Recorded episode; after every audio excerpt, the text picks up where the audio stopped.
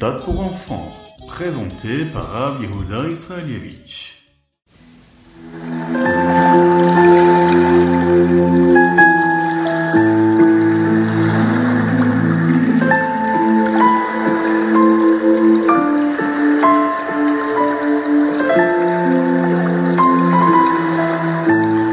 Bonjour à tous, infiniment heureux de vous retrouver pour partager avec vous le Ritat du jour. J'espère que vous allez bien.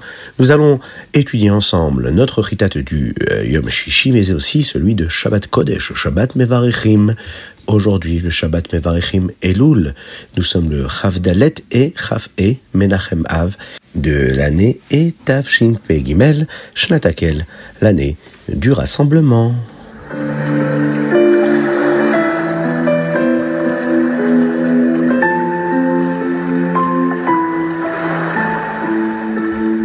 Et nous allons commencer tout de suite par le Chumash du jour et celui de Shabbat. Moshe Rabbeinu enseigne au Béné Israël davantage de mitzvot et des commandements qu'ils observeront en Eretz Israël. Par exemple, si vous prêtez de l'argent à quelqu'un et qu'il ne vous a pas encore remboursé lorsque commence l'année de la Shemitah, eh bien vous devez pardonner le prêt et il ne vous devra plus d'argent. Si un juif pourrait penser qu'il perdra de l'argent s'il fait cela, mais la Torah nous dit que si nous écoutons Hachem, aucun des Juifs ne sera pauvre. Qu'Hachem fasse que tout le monde soit riche, Bezrat Hachem. Alors attention, il leur dit aussi, hein, ne décidez pas de ne pas prêter d'argent à quelqu'un avant l'année de la Shemitah, parce que vous avez peur qu'il ne vous rembourserait pas avant. Car Akadosh Baruch nous le promet, eh bien Akadosh Baruch le fera, et c'est lui qui vous remboursera. Mon cher nous le dit aussi, assurez-vous de donner la tzedaka Rashi explique à ce propos, il dit, comment ces psukim, ces versets nous enseignent beaucoup euh, de choses, d'éléments sur la mitzvah de l'atzdaka, comme à qui nous devons d'abord prendre soin et combien nous devons donner. Si vous avez un esclave juif, eh bien vous devez le laisser partir libre après qu'il ait travaillé pour vous pendant sept ans. C'est ce que Moshe Rabbeinu le dit. Assurez-vous de lui donner des cadeaux quand il part. Ne le laissez pas partir comme ça. S'il ne veut pas partir et qu'il veut rester votre esclave plus longtemps, eh vous devez percer son oreille près de la porte, et alors il sera votre esclave jusqu'au Yovel. Vous savez, la cinquantième année. Ensuite, Moshe Rabbeinu va parler au Ben Israël. Il va leur parler des mitzvot, et va leur en dire plus, leur expliquer ce qu'Hachem attend d'eux, en particulier lorsqu'ils vont arriver en Eretz Israël, il va parler des Shalosh Regalim, les trois fêtes de pèlerinage, les trois grandes fêtes, où nous venons tous au Beth Amikdash. Par exemple, il leur dit, si vous avez un animal et qu'il a un bébé premier-né, eh bien vous devez donner le bébé au Kohen, le Bechor. Si le bébé n'a pas de défaut, eh bien le Kohen l'apportera en tant que korban, une offrande, et mangera la viande. Si euh, le Kohen ici se constate que l'animal a un défaut, eh bien il ne pourra pas l'apporter en korban. Par contre, le Kohen peut le garder pour lui. À Pessah, la paracha nous dit que nous apportons un korban qui s'appelle le korban Pessah. Il y a aussi la mitzvah de manger de la matzah pendant toute la fête de Pessah. Une autre mitzvah dont nous parlons ici dans cette paracha, qui est un rappel des grandes mitzvot des Shalosh Regalim, nous parlons du Homer. La mitzvah de compter sept semaines à partir du jour où nous avons coupé l'Homer, et ensuite, c'est la fête de Shavuot. Et à Shavuot, nous venons de nouveau au Beth Amikdash, à Sukkot. Nous venons également au Beth Amikdash. Et nous sommes si heureux d'être proches d'Hachem. Quand nous venons trois fois par an pendant ces chaloges, Regalim au Beth Amikdash, eh bien, on doit apporter des korbanot à Hachem. Pourquoi? Parce qu'Hachem nous a donné la bracha. Donc selon la bracha, la bénédiction qu'il nous a donnée dans tous nos biens matériels, eh bien il faut apporter ces corbanotes pour remercier Hachem. Si Hachem nous a bénis avec beaucoup de choses, eh bien on doit apporter beaucoup, beaucoup de corbanotes.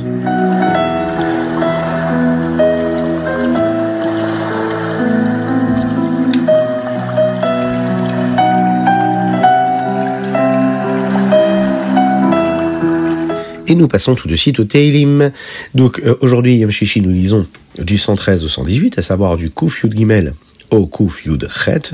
Et demain, ce sera le première partie, hein, le Kuf Yud Tet. Alors, dans la paracha, vous savez, euh, du schéma, il y a un verset qui dit qu'un juif doit aimer Hachem, Bechol Evavecha, ou Bechol Avshecha, ou Bechol Meodecha. Bechol Meodecha, ça veut dire de toute ta force. Rashi explique ce que cela signifie également avec chaque mida que Hachem mesure pour toi, c'est-à-dire chaque vertu.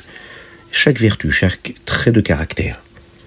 Aimer Hachem afin qu'il agisse envers toi avec une mida de chesed ou avec une mida de gvura, c'est-à-dire que peu importe comment Dieu t'aime, tu dois toujours l'aimer. Rachid nous donne également un exemple dans les télims d'aujourd'hui. Dans le chapitre Kuv Zain, eh bien, on peut voir comment David Ameler nous montre comment cela est possible. D'abord, David Ameler dit Tsara veyagon emtsa, uveshem Hashem ekra. J'ai trouvé beaucoup de problèmes et j'appelle ce nom d'Hachem. Puis, à la fin du chapitre, David Ameler dit Kos yeshuotesa uveshem Hashem ekra. Je loue Hachem d'avoir été sauvé et j'appelle le nom d'Hachem. Alors, les deux psukim, les deux versets se terminent par les mêmes mots, Uveshem, Hachem, Ekra. Nous voyons ici que David Ameller, peu importe qu'il soit dans une période de difficulté, de problème, Tzara Veyagonekra, ou bien qu'il soit sauvé par Hachem, Kos ça, eh bien, il aime toujours Hachem de la même manière, et il appelle toujours le nom de Dieu, Uveshem, Hachem, Ekra. C'est ainsi que nous pouvons servir Hachem Bechol Meodecha. On va aimer Hachem de la même manière tout le temps dans les difficultés que Dieu nous en préserve, mais aussi dans les moments de bonheur. Aimer toujours Dieu parce que c'est ce que nous avons choisi de l'aimer de tout, tout, tous nos pouvoirs et nos capacités.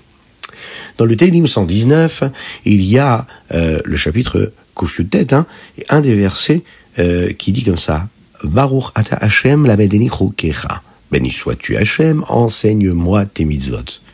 Le Shulchan Aruch nous dit que si nous commençons par exemple à dire une bracha, une bénédiction, et que nous réalisons que c'est une erreur. Et nous avons déjà dit le nom de Dieu. Eh bien, ce qu'il faut faire, c'est terminer avec ces deux mots-là, Lamedeni Hukecha. Ainsi, nous disons un pasouk, un verset complet, que nous pouvons toujours dire avec le nom de Dieu. Et de cette façon-là, nous ne disons pas le nom de Dieu, le nom d'Hachem, en vain.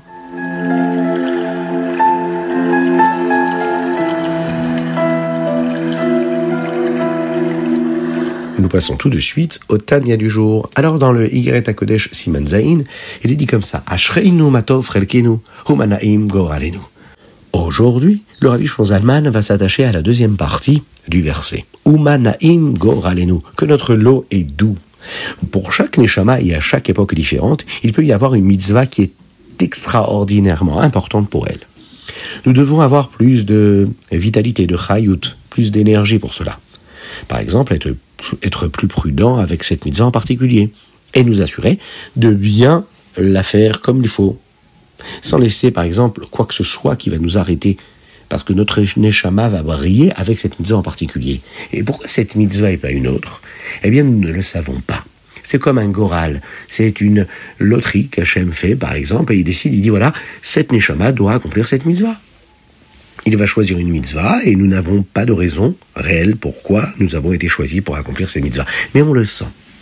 Nous ne savons pas pourquoi Hachem a choisi par exemple qu'à l'époque de la Gemara du Talmud, la principale mitzvah était l'apprentissage de la Torah. Et pourquoi maintenant, à l'époque proche de la venue de Mashiach, la principale mitzvah, c'est la tzedaka, aider d'autres juifs. Nous ne savons pas pourquoi aussi la mitzvah spéciale de quelqu'un qui est euh, tous les jours dans la rue et qui peut-être ne met pas les téfilines, aujourd'hui nous allons l'aider à mettre les téfilines. Bon, eh bien, chaque Neshama va briller avec une mitzvah, et on ressent les mitzvot que nous avons en fonction de l'aptitude, de la sensibilité que nous avons. C'est le sens de Uma Naim Goralen, quel est agréable l'eau, euh, c'est d'avoir ces mitzvot qui sont si spécifiques et qui font briller notre Neshama dans tout ce que nous faisons dans le Simanchet, dans le Tania de demain, nous verrons que le Admorazaken va continuer à nous parler de l'importance de la Tzedaka. Dans cette lettre, le Admorazaken nous parle de quelque chose de très spécial qui peut arriver à un juif quand il prie. Comment? Grâce à la Tzedaka. Nous apprenons aussi pourquoi nous utilisons la métaphore de Zoréa, de ce qui veut dire planter, pour comprendre comment fonctionne la Tzedaka. La Gemara nous dit le Talmud nous dit que Rabbi Elazar donnait d'abord une pièce à un pauvre, puis il priait. D'abord, il donnait une pièce à la tzedaka, et ensuite, il priait. C'est basé sur un verset des Teilim. Avec la tzedaka, je verrai ton visage, Dieu. Avant d'aller voir le visage d'Hachem dans la tfila, Rabbi Elazar donnait d'abord la tzedaka. Que signifie voir le visage d'Hachem dans la Tfila Eh bien, nous le voyons dans le Tanya d'aujourd'hui. Dans les mondes spirituels, comme le monde d'Atsidut ou dans le Gan Eden, il est facile de voir comment la Torah et la sont vraies, et elles ont beaucoup de sens. Ici, dans le monde matériel, c'est beaucoup plus difficile à voir. Mais pendant la Tfila, parfois Hachem nous donne un petit aperçu de la façon dont les choses sont vraiment. Hachem peut nous donner une pensée ou une kavana, une intention, qui nous aide à réaliser à quel point la Torah et le judaïsme sont vrais. C'est pourquoi la tfila est appelée voir le visage d'Hachem, car nous pourrions avoir l'occasion de voir clairement la façon dont les choses sont vraiment, comme par exemple les malachim, les anges et les neshamot, les âmes, peuvent, elles, les voir. C'est une magnifique bonté d'Hachem, c'est du chesed d'Hachem. Nous verrons dans le Tanya de demain, nous apprendrons pourquoi nous avons besoin de la tzedaka pour vivre ce moment si spécial avec Hachem.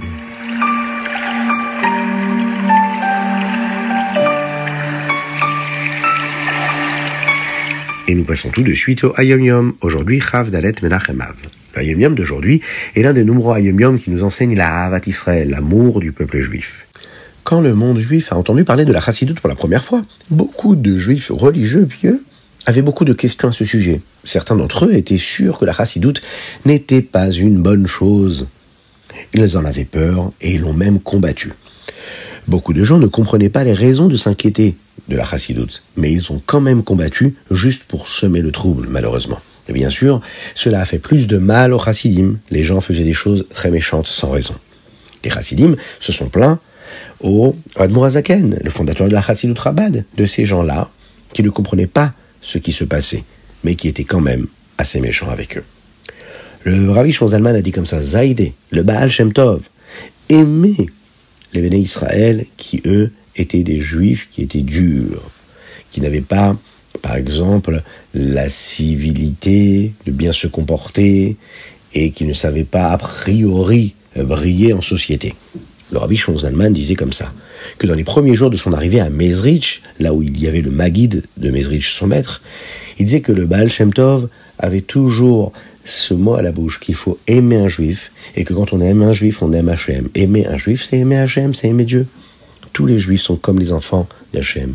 Et quand nous aimons le Père, nous aimons aussi les enfants. Parfois, les petits-enfants font des bêtises simplement parce que d'autres personnes font des bêtises. Mais bien sûr, le Père aime tous ses enfants de la même manière. Hachem aime tous les bénis Israël, aime tous les juifs, même les juifs qui, eux, ne font pas ce qu'ils doivent faire. Et tout comme Hachem aime toujours chaque juif, eh bien nous aussi, nous devrions aussi le faire et aimer chaque juif, peu importe son comportement, peu importe la qualité de ses vertus et de sa façon de se comporter. Aimons chacun.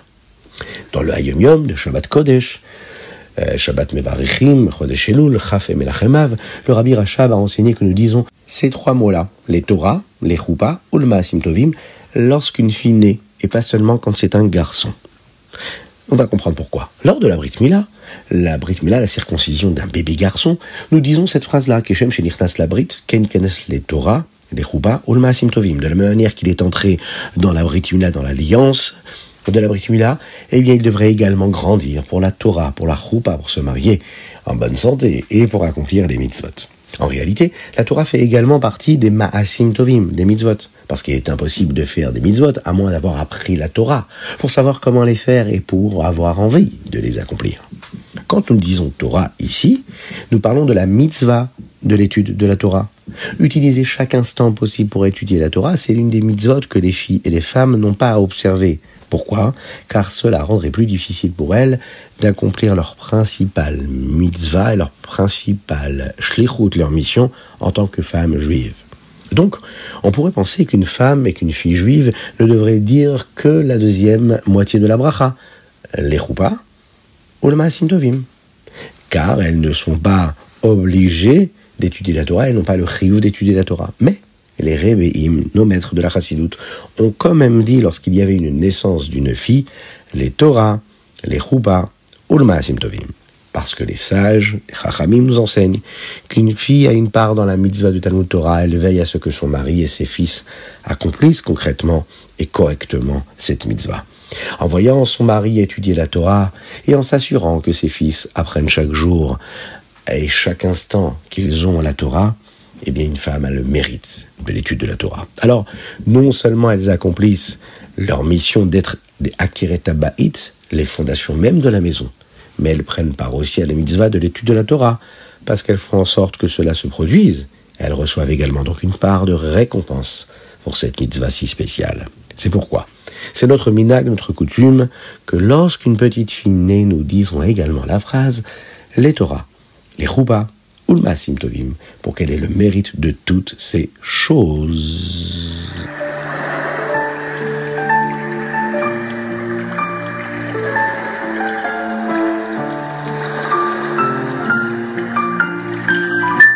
Et nous allons terminer par notre Rambam du jour et celui de Shabbat. Nous sommes dans les Chotnedarim. Que se passe-t-il si quelqu'un fait un neder et son neder c'est de ne rien recevoir de quelqu'un d'autre? Ben, De quoi n'est-il pas autorisé à accepter de cette personne? Et quels sont les moments où il pourra le faire?